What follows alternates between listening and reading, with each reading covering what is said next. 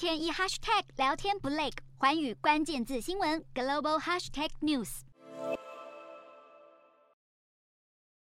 英国民众不分日夜，不断涌入伦敦西敏厅，要向英国女王道别。女王的灵柩旁也有多名卫兵径直的轮班执勤。但前方一名原本站得直挺挺的卫兵，不晓得是不是因为太过辛劳，突然倒下。旁人见状，赶紧上前搀扶。还有男子推开排队的民众，冲上前触摸灵柩，随即遭到制服。而随着女王即将在十九号举行国葬，镶嵌在女王权杖上方这颗重达五百三十克拉的璀璨巨钻“大非洲之心”，也再度挑起南非人对英国殖民的恩怨情仇。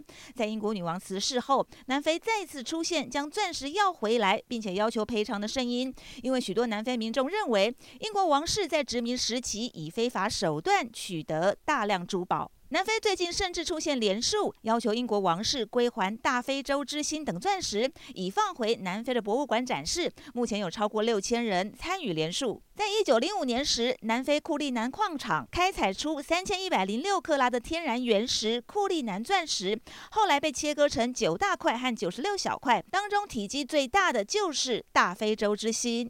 荷兰珠宝公司形容这颗圆钻和人类心脏差不多大。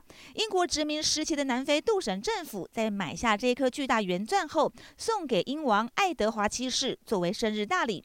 不过，南非大学教授驳斥这项说法。他认为殖民时期进行的交易是非法的，而且不道德。想不到，随着英国女王离开人世，因为一颗超级巨钻，再度引发非洲对过去殖民主义的论战。